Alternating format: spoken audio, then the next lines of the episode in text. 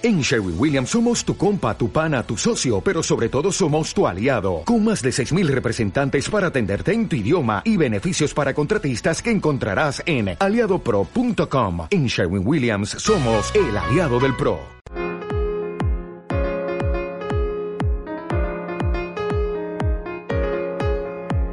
Jóvenes e inexpertos, una afirmación que tenemos que escuchar diariamente. Desde el programa le damos la vuelta a esta realidad tan equivocada y demostramos que somos personas con ganas de hablar, escuchar y ser escuchados. De utilizar la radio como altavoz social de nuestros intereses y preocupaciones. Quédate con nosotros para escuchar un espacio de diálogo y mucha conversación entre amigos sobre los temas de actualidad que más te interesan. Mi nombre es María Rodríguez y te doy la bienvenida a Jóvenes Inexpertos, en colaboración con CLM Activa Radio. Muy buenas, bienvenidos al primer episodio de este espacio que tiene como intención un poco dialogar y debatir sobre aquellos temas que nos interesan y que nos incumben a la gente joven. Así que el programa de hoy va a ser muy especial, es el primero y el tema que traemos con las fechas en las que estamos también es muy relevante. Contamos con cinco estudiantes, muy buena compañía, para hablar de nada más y nada menos que de los exámenes finales. Así que bueno, lo primero de todo chicos, muchas gracias por venir. Sé que no ha sido fácil por el periodo en el que estamos y que ha habido un poco cambios y bajas de última hora. A mi izquierda tengo a Lucía Serrano, ella tiene 21 años y está en cuarto del doble grado de Periodismo y Humanidades. Buenos días. También estamos con Joana Moisa, tiene 24 años, estudió en su momento Relaciones Internacionales y este año ha iniciado sus estudios en una escuela de aviación. Hola María. También está Blanca Buetas, de 22 años, licenciada en Psicología. Actualmente está estudiando el máster de formación de profesorado en la especialidad de orientación educativa. Hola. Julia Ballarín, de 21 años, está en cuarto del doble grado en Ciencias Políticas y Sociología. Buenas. Y también estamos con Marc, que tiene 23 años, estudió Geografía y Ordenación del Territorio y ahora está realizando el máster de Restauración de Ecosistemas. Hola, buenas. Creo que es importante el traer personas de distintas edades, algunos habéis acabado la carrera, otros pues nos queda menos y ya vienen los agobios y un poco con perspectiva hablar de algo tan común y usual que son los exámenes que pasan todos los años. La primera pregunta es cómo estáis llevando este principio de exámenes. ¿Los tengáis en diciembre o en enero? Como tenemos examen el lunes, lo estoy gestionando un poco mal porque acabamos las clases hace una semana más o menos y han sido meses intensos de trabajos constantes durante todas las semanas, varias entregas, prácticas, trabajos en grupos, trabajos individuales. Entonces, claro, llega el periodo de exámenes y dices, ahora me tengo que poner a estudiar y no he tenido tiempo para ir preparando el examen con antelación porque estaba haciendo las otras 20 cosas que me han mandado antes de hacer el examen. Suficiente presión tenemos de la universidad como la presión que yo me ejerzo a mí misma, pues esa parte que yo puedo controlar, por reducirla un poco. Yo qué sé, pues si un día hasta donde llegue, si un día no puedo estudiar lo que tengo que estudiar, pues donde llegue está bien. Ahora mismo no puedo, me voy a descansar media hora o una hora y eso es ganar tiempo al final porque presionarme con que tengo que llegar, tengo que llegar, pues es que al final llegas igual o, o, no llegas y no pasa nada. No hay ningún examen parcial, entonces terminas lo que es el curso y a los cinco días tienes un examen. Hace que no memorizamos eh, desde mayo del año pasado. ¿Cómo es ese reaprender constante a memorizar, a poner las pilas y, y cómo lo haces tú? Yo intento ser constante a lo largo del cuatrimestre y ir pasando apuntes. Intento buscarme mis métodos de relacionar lo que he hecho lo largo del cuatrimestre con el examen. Decir, bueno, pues esto lo viene este trabajo, pero es complicado. Por ejemplo, en esta asignatura dices, vale, eh, voy a intentar relacionar la práctica de reputación que he hecho sobre Coca-Cola con esto que estoy viendo, pero es un caso muy concreto. Son temarios muy generales. Entonces, el hábito de, de estudio día a día yo noto que, que me cuesta muchísimo adquirirlo porque tienes que estar otras cosas. Tienes la parte de, de, evaluación que se mide por trabajos a lo largo del curso, sobre todo en grupo, y luego se le suma la parte final, que pasan muchísimas carreras. Sí. Y un poco, ¿qué dirías que tiene de positivo? Que es la evaluación a través de trabajos y la evaluación a través de examen, y un poco, ¿qué es lo más justo? Justo, pues no lo sé. Depende también cómo cada profesor oriente la asignatura. Hay gente que le ha dado mucho más peso en la nota a los trabajos grupales, que es lo que hemos estado haciendo todo el cuatrimestre, todos en grupo, lo cual exige como mucho tiempo de organización, porque dependes también de otras personas y no lo puedes ir haciendo a tu ritmo. Entonces, se necesita esa coordinación extra que también es a veces desquiciante. En mi caso son casos prácticos, eh, entonces los veo como muy útiles y veo bien que, que, los trabajos sean una gran parte de la evaluación. También entiendo que hay un examen porque, bueno, en mi caso se necesita tener una base teórica de leyes y legislación para poder saber qué tienes que hacer como orientadora educativa ¿no? en un centro. Quería saber qué piensas. Los trabajos serán importantes, pero intuyo que los exámenes nos fiamos más como para evaluar a los alumnos, ¿verdad? Sí, nosotros básicamente, mm, o sea, nuestra base son los exámenes. Para poder seguir adelante, o sea, quiere decir, tienes que probar unos exámenes dentro de una escuela para poder presentarte unos exámenes oficiales. O sea, no tenemos, digamos, una evaluación en la escuela continua de, vale, si sirves, vas adelante o no. Simplemente es un examen de, bueno, has estudiado, vas bien, pero no hay nada complementario, no hay trabajos en grupo, no hay trabajo individual, no hay nada. Simplemente es un examen. Pero es verdad que lo que nosotros nos cuentan son los exámenes oficiales, que es donde el día de mañana pues tienes todo tu expediente con tu media y nuestra media pues digamos que es muy importante. O sea, es lo principal y ya luego todo lo demás. La parte práctica, evidentemente, pero es todo muy individual. No hay ni trabajos en grupos ni trabajas con nadie. Simplemente eres tú en un avión. Personas entran en una carrera y la terminan y les gusta otra, que es tu caso, hiciste relaciones internacionales y ahora estás aquí. ¿Qué diferencias has notado a la hora de, de, estudiar, de plantearte la organización de un examen? Porque no tiene nada que ver. La gran diferencia que he notado es esa, ¿no? que no vale simplemente con aprobar, que el mm. aprobado general es un 5, sino que nuestro aprobado es un 7,5 sobre 10. Y aún así tampoco vale con sacar un 75, sino que tienes que ir por la máxima nota posible. A nosotros nos importa un montón porque el primero que miran en una compañía es tu media.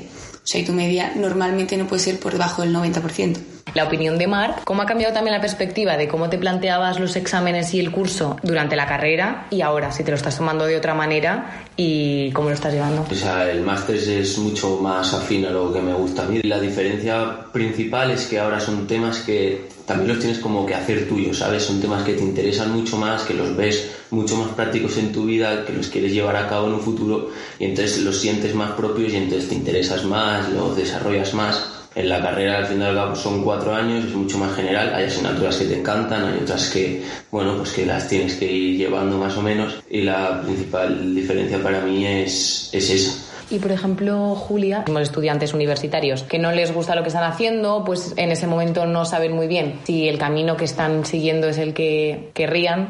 ¿Cómo es enfrentarte a unos exámenes que haces todos los años sin motivación? O sea, yo llevo así enfrentándome a exámenes sin ninguna motivación desde primero de carrera realmente. O sea, yo al principio me cambié de, grado, estaba en estudios internacionales y políticas y luego me cambié a sociología y políticas y me he encontrado cada época de exámenes con la misma situación, así que tengo un poco de experiencia, la verdad.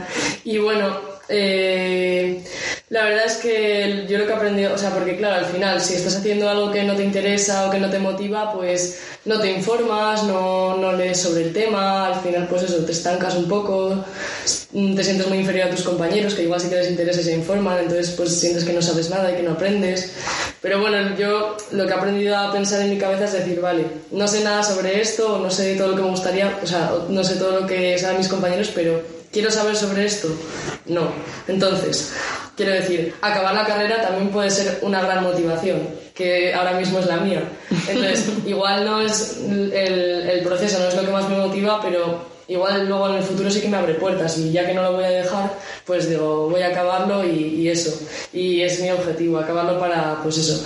Y también un poco para vivir el, el, joder, el momento de decir, tampoco voy a estar ahí cuatro años sin sin ninguna motivación, pues estoy intentando buscar otras cosas fuera del ámbito de la universidad para, para yo qué sé, para sentirme un poco realizada con otra cosa, porque, no sé, al final si no, pues si solo tienes eso, pues es un poco frustrante, pero bueno. Que nos esté escuchando como que lo primero que se estará preguntando es, chica, ¿y por qué no ha dejado la carrera? Entonces, claro, ¿por qué no es tan fácil dejar la carrera? Claro, o sea, yo si volviera atrás seguramente lo dejaría en segundo, pero yo me cambié de grado y a los eh, cuatro meses vino el COVID. Entonces, claro, ¿cómo me cambio en ese momento de incertidumbre? Eh, que no sé ni lo que estoy estudiando, ¿cómo me cambio de grado en ese momento? O sea, no sé ni lo que estoy estudiando, me, me di como un tiempo de decir, venga, va, voy a ver. Y luego ya te ves en tercero, dices, vale, ahora eh, vuelve todo presencial, que sí que lo podría haber dejado perfectamente y la gente que es tan valiente de dejarlo, pues mira, mi, vamos, mi admiración, pero yo, es que claro, tampoco tenía otra opción. Entonces, Supongo que si tienes otra opción o sabes un poco por dónde tirar, es otro caso, pero no sé, no es tan fácil, la verdad. Veía a Blanca sentir, porque yo creo que ella tiene una situación que también es parecida a la tuya. Entonces, cuéntanos, Blanca. De todo mi apoyo, o sea, y a mí me pasa un poco lo mismo, y ya llegué a tercero también con lo del COVID tal, y fue como tercero lo hizo así, y fue pues ya para, bueno, igual es un poco feo, pero ya para lo que me queda me cago dentro, en plan. Entonces fue como, bueno, y la acabé y súper contenta de haberla acabado. Yo me siento muy orgullosa de haberme sacado una carrera que me importaba una mierda. Y ahora estoy haciendo un máster sobre ello. Así que tú, ánimo que algo ya encontrarás. ¿Y el máster mejor? Sí, mejor, pero también por la gente. Y también porque le he buscado un poco el ámbito práctico de, bueno, no va a ser el oficio de mi vida, pero ni tan mal. No es tan horrible, no me parece lo peor. Y a la vez hago cosas fuera que a mí me interesan y a las que sé que no me voy a poder dedicar, pero le dedico la mayor parte de mi tiempo ahora mismo. Pues también hay que saber compaginar las dos cosas. Y uno de tus pilares fuera es el teatro. Te encantaría dedicarte a ello, pero que... Sí, eso es otro melón. Es otro melón complicado. Y me gustaría también haceros una pregunta un poco general. ¿Qué pasa cuando se suspende un examen? ¿Se acaba el mundo cuando se suspende un examen? No, no se acaba el mundo. O sea, la universidad es diferente totalmente a lo que has vivido al principio de tu etapa de estudiante. Cambias de, en mi caso, cambias de ciudad, de vivir a tus padres a vivir tú solo, a marcarte tú los horarios, organizarte tú y es un cambio bastante grande. Y luego todo eso cambias también a un sistema de evaluación totalmente diferente, de evaluación continua por trimestres, etcétera, a cambiar a ser cuatrimestres, donde te lo juegas todo a un examen o a varios trabajos con gente que no conoces y cuesta y muchas veces te pegas un ostión, la verdad. Pero luego poco a poco y conforme vas pillando experiencia, pues ya te vas viendo que, bueno, pues que vas saliendo las cosas, intentas que no suspender, obviamente, además el precio de la matrícula se multiplica cada vez que suspendes, pero conforme vas pasando de año vas pillando experiencias, sobre todo vas pasando de cursos y ves gente de otros años y que siguen y que y tú ves que son piedrecitas en el camino, pero que al final tú eliges lo que haces con ellas. Hmm. Las haces enormes o las apartas y, y sigues. A personas un mundo y no sabes las circunstancias que tiene, si puede aprobar o no, o qué asignatura se le da mejor o no. Entonces, pues ahí tienes que tú jugar con, con tu cabeza y decir que para adelante suspendes y que, y que se puede. De hecho, lo que estabas diciendo ahora de distintas posibilidades que tiene cada uno en clase, imagínate que nuestra carrera es como tan complicado el intentar ir conociendo que dices, oye, me han dado prácticas y tengo que elegir entre unas prácticas o ir a esta asignatura. Pues oye, que si te tienes que ir con la asignatura a junio y no tienes por qué repetirla el año que viene y volver a pagar la matrícula, como que también hay que intentar, yo creo, un poco relativizar lo que es la asignatura, el examen, el suspender, que yo soy la primera, ¿eh? Esta mesa todos somos de fuera, o sea, nos hemos tenido que venir aquí a Madrid para estudiar y en tu caso no. Entonces, eh, las rutinas que decía Mark de ese cambio de, hábito de estudio y cambio la vida universitaria, has hecho amigos nuevos, has salido, pero claro, seguía siendo tu habitación, el sitio donde estudiabas siempre, entonces, ¿has notado ahí menos diferencia cuando hablas con gente que ha salido? Evidentemente sí, ah. porque yo no tengo mi espacio mm, del que ocuparme yo como tiene otra gente, pero sí es verdad que yo he notado un montón de cambio. Lo primero, eh, porque yo venía de un colegio eh, católico, conservador, y llegas a una universidad pública, una facultad de humanidades, y dices, madre mía, ¿cómo es el mundo? Eh, eh, que muy bien, yo encantada, y todo el mundo de, mi colegio me dice, oh, has florecido, y yo, sí, pues salir de aquí. Entonces, el cambio lo noto sobre todo ahí y en conocer precisamente a gente que viene de otros sitios. En nuestra carrera, más de la mitad de la gente es de otras partes de España España quieras que no, mm, enriquece un montón y también precisamente por el colegio en el que venía, eh, que era un concertado privado en bachillerato, pues conocer a gente que hasta en otras circunstancias y es eso que a mí nunca me había pasado por la cabeza que alguien no puede ir a un examen porque tiene que trabajar, entonces a mí pues me ha abierto bastante el mundo. Luego ya de madurez pues ya será más adelante cuando me tenga que ir yo fuera y ya no esté mi madre para traerme la cena el día que estoy estudiando hasta las 11. Ya, bueno, pero es una parte muy importante. Y me gustaría también preguntaros si creemos que somos la nota del examen. Porque creo que aquí hay bastante diferencia en carreras como la de Joana, que efectivamente es la nota del examen, o sea, tu persona parece que sea esa nota, que espero que no sea así, ahora me lo explicas, pero un poco también para el resto, que creo que pues igual siente que no, no es tan importante, no tiene esa necesidad de... Si no tienes necesidad de conseguir la matrícula, tú vas al examen, haces lo posible y te vas a tu casa, porque justamente en, yo creo que en el resto de carreras que hay en esta mesa, ser el primero de la promoción no, no te van a coger antes, a no ser que luego tengas tú un poco más de movimiento, currículum o cualquier cosa. De tú y Joana, ¿es importante la nota del examen o la nota del examen te define? Eh, por suerte, por desgracia, sí, la verdad. ¿Por qué? Pues, o sea, digo por desgracia porque a mí me ha pasado de tener un muy mal día, tener que ir a un examen en el que no había vuelta atrás, porque tú pagas un examen, tienes que ir allí, no conoces a nadie, hay mucha más gente examinándose de cosas diferentes y solo tienes un ordenador y un ratón. O sea, no tienes absolutamente nada más. Y bueno, pues haces el examen, pero es un tipo test, todos sabemos lo que es un examen tipo test, que no siempre salen bien. Y es verdad que nosotros no nos restan, pero bueno, depende de la asignatura, cada pregunta tiene su puntuación y a mí me ha pasado de quedarme en un 74 con 75. ¿Y qué haces? Estás a nada, 0,25 de aprobar, pues tienes que volver a repetir el examen. Por desgracia, eso se queda en tu expediente. Entonces sí, soy una nota.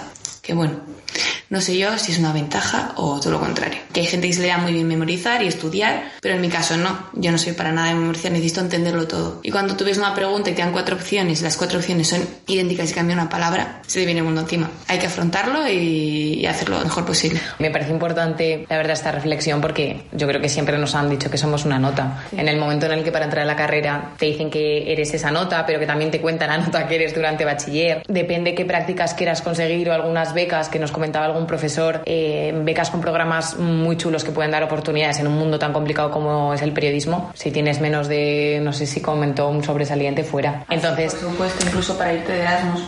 exacto, para irte de Erasmus nota. Para el máster o yo qué sé. Claro. Te abre puertas tener una nota alta al final. Te da otras oportunidades que igual no podrías tener. O sea, está bien cuando te las abre, pero también es que a veces eh, te cierra puertas no tener una nota alta. Por ejemplo, yo tengo amigos que o se sacan, eh, están en el primer tercio de, de mejores notas de su clase o no estudian porque no les dan la beca y sin esa beca no pueden estudiar. Entonces, también eso, hay situaciones y situaciones y pues la nota a veces es normal que importe porque, porque se asigna así, aunque no debería ser así, pero bueno, las becas pues muchas veces son por nota. No sé, es complicado la verdad. Que me parece bastante injusto lo que comentas de las becas porque al final el mensaje te están dando de si tienes dinero te puedes permitir suspender, pero si no lo tienes no suspendas porque te quitamos la beca y ya no estudias. Entonces, hay que pensar también que la gente que necesita becas es gente que muchas veces tiene que trabajar y no solo un empleo, sino más de uno. No tiene el mismo tiempo que el resto de compañeros para estudiar. Es profundamente injusto el sistema. Sí, y ya no solo el tiempo, sino también el conocimiento de base que llevas. Porque, claro, si tus padres han estudiado, tus abuelos, incluso conozco gente que sus abuelos han estudiado una carrera universitaria, te han podido transmitir un conocimiento, ya es distinto entrar a la universidad con eso con ese fondo que tú si llegas de la nada, que tus padres pues te han pagado la carrera porque han podido pero no han estudiado, que pueden tener conocimiento o no, pero que es mucho más difícil, ¿sabes? Que no partimos del mismo punto, entonces no sé, valorar solo las becas por nota me parece muy injusto, la verdad. Sí, totalmente. O sea, ahora no sé cómo está el tema de la del gobierno, no sé si es que tienes que aprobar todas o puedes suspender un porcentaje. Además es diferente el porcentaje, depende si es ciencias, letras, tal. Que también eso es como un poco raro, ¿no? Porque, no sé, yo creo que hay carreras de humanidades que también pueden ser bastante complejas de aprobar. Me, me meto yo en filosofía y no doy, no doy una, ¿sabes? Entonces se tiene en cuenta lo primero, sobre todo nivel de renta y situación de la familia, en plan, pues si hay desempleados, eh, número de hijos y tu nota también la tienen en cuenta, pero creo que es como de lo que menos, ¿no? Mm. Y eso también pues se valora, que al final las becas son para quienes no están pudiendo estudiar por la situación económica, como ya decía la compañera. La cosa es que miden el esfuerzo mediante la nota y muchas veces la nota no refleja todo el esfuerzo que, que hay detrás. Sí el error de fondo, el que la nota sea eh, las horas de estudio, el esfuerzo que has puesto, el empeño y en muchos casos No, es que la nota, vamos, yo lo creo, sobre todo ahora centrándonos en nota de un examen. Muchos exámenes, dependiendo de la carrera que sean, requieren un poco más de reflexión, son solo teorías, sino que tienes que relacionar conceptos y en ese momento del examen te pones a relacionar cosas y igual no te lo habías estudiado de esa manera. Está claro que hay que estudiar para probar, o sea, eso es indiscutible. Tampoco se me ocurren muchas más formas, pero yo que sé, dentro del modelo de examen también creo que se puede hacer de, muchas maneras. No es lo mismo mm, eso, chapar a la antigua que hemos dicho antes, que yo que sé, pues por ejemplo, un modelo de examen de libro abierto que tiene los apuntes y es, ya tú tienes que aplicarlo. Entonces, no sé, creo que, eso también habla mucho más de las capacidades que tiene una persona o del conocimiento que tiene una persona que el examen de, de vomitarlo todo el folio y ya está. El examen de memorizar, escupir, que suelen ser pues la mayoría, o sobre todo hasta llegar a la universidad, luego a la universidad puede haber algún cambio, se te olvida todo. Y hay carreras en las que igual sería conveniente que no se te olvidaran para, para poder aplicarlo a la vida profesional. Y también hay mucha diferencia entre el examen de redacción y desarrollo y el examen tipo test. A la hora de estudiar no tiene nada que ver. Yo lo que valoro más es, la parte práctica. Para mí yo aprendo muchísimo más en las partes que son prácticas, que tú demuestras lo que sabes y lo que no sabes lo tienes que aprender porque lo vas haciendo conforme vas realizando la actividad y es al final con lo que se te queda, ¿no? Yo creo que tener un examen con material, por ejemplo, y pones un caso práctico sobre algo, no sé, en matemáticas, pues yo que sé, problemas, filosofía, eh, textos, análisis de textos. Yo en mi caso, en psicología, pues casos prácticos de te muestran un, un caso de una persona y tienes que hacer un diagnóstico, una intervención. Yo creo que eso al final es lo más útil, lo que dice Marc, la parte práctica. Un poco tú desarrollándolo con los materiales un pensamiento, plasmándolo, para que sabes hacer lo que te están pidiendo hacer. Eso es verdad, yo me he dado cuenta, comparando la universidad con lo que estoy estudiando ahora, o sea, yo todo lo que estudio es por algo. O sea, no tengo, digamos, como la universidad que estudiaba asignaturas que decías, pero ¿para qué quiero saber yo esto y para qué me va a servir el día de mañana? Y pasa con muchas asignaturas.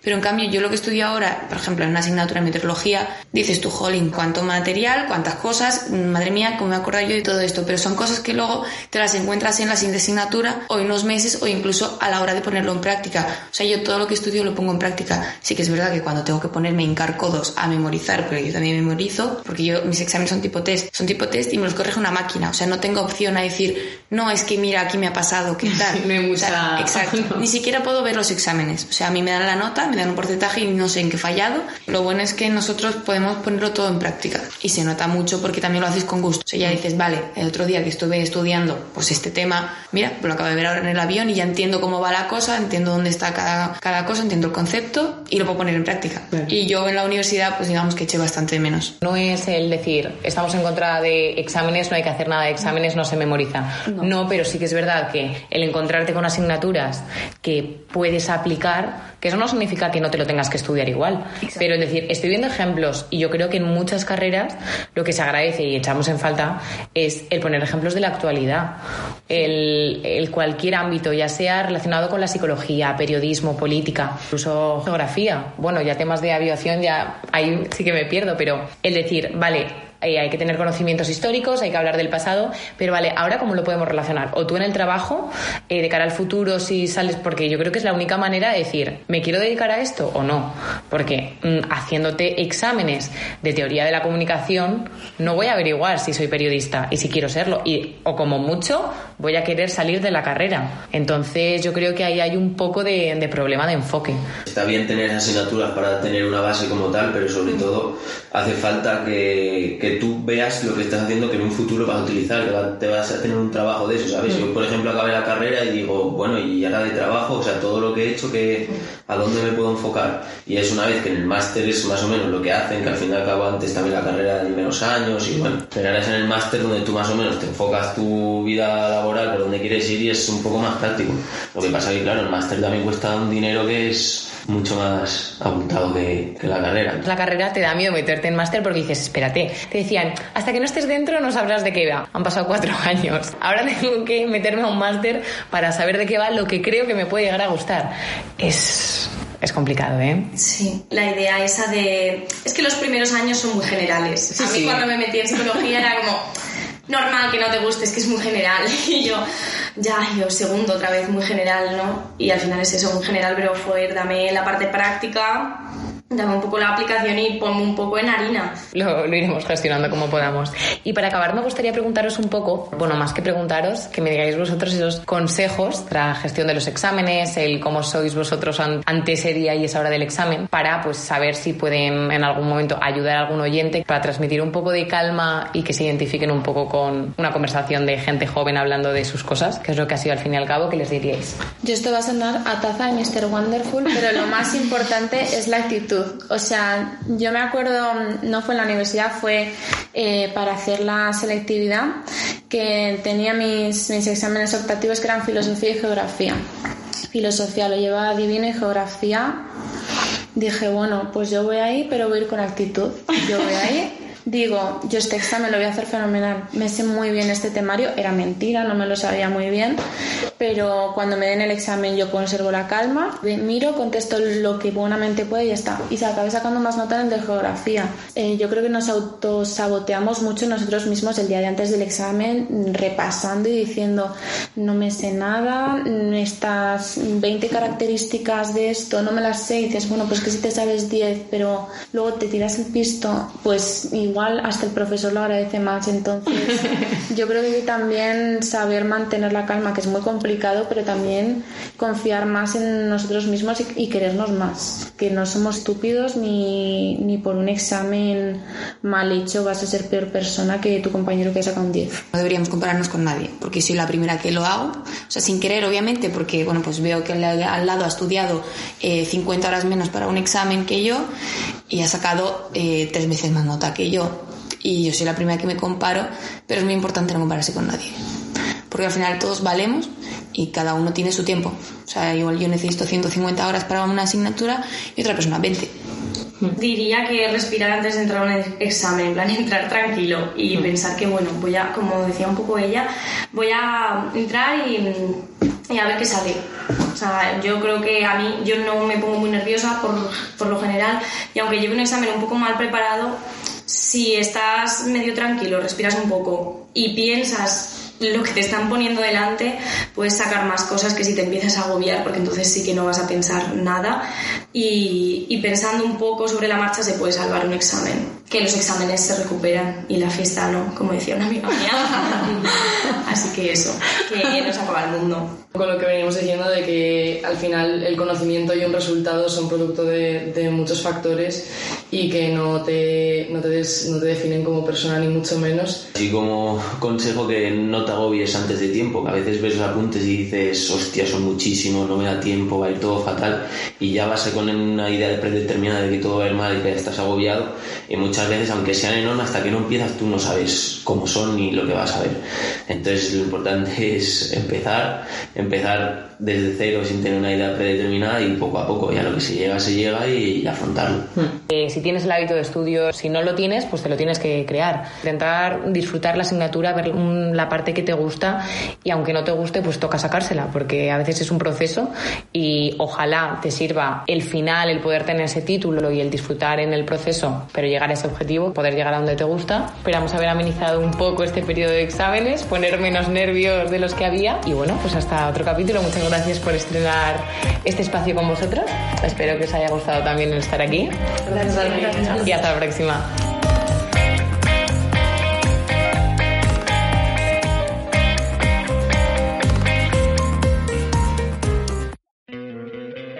¿No te encantaría tener 100 dólares extra en tu bolsillo?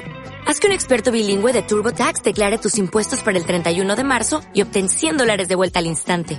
Porque no importa cuáles hayan sido tus logros del año pasado, TurboTax hace que cuenten. Obtén 100 dólares de vuelta y tus impuestos con 100% de precisión. Solo con Intuit TurboTax. Debes declarar para el 31 de marzo. Crédito solo aplicable al costo de la presentación federal con TurboTax Full Service. Oferta sujeta a cambios o cancelación en cualquier momento.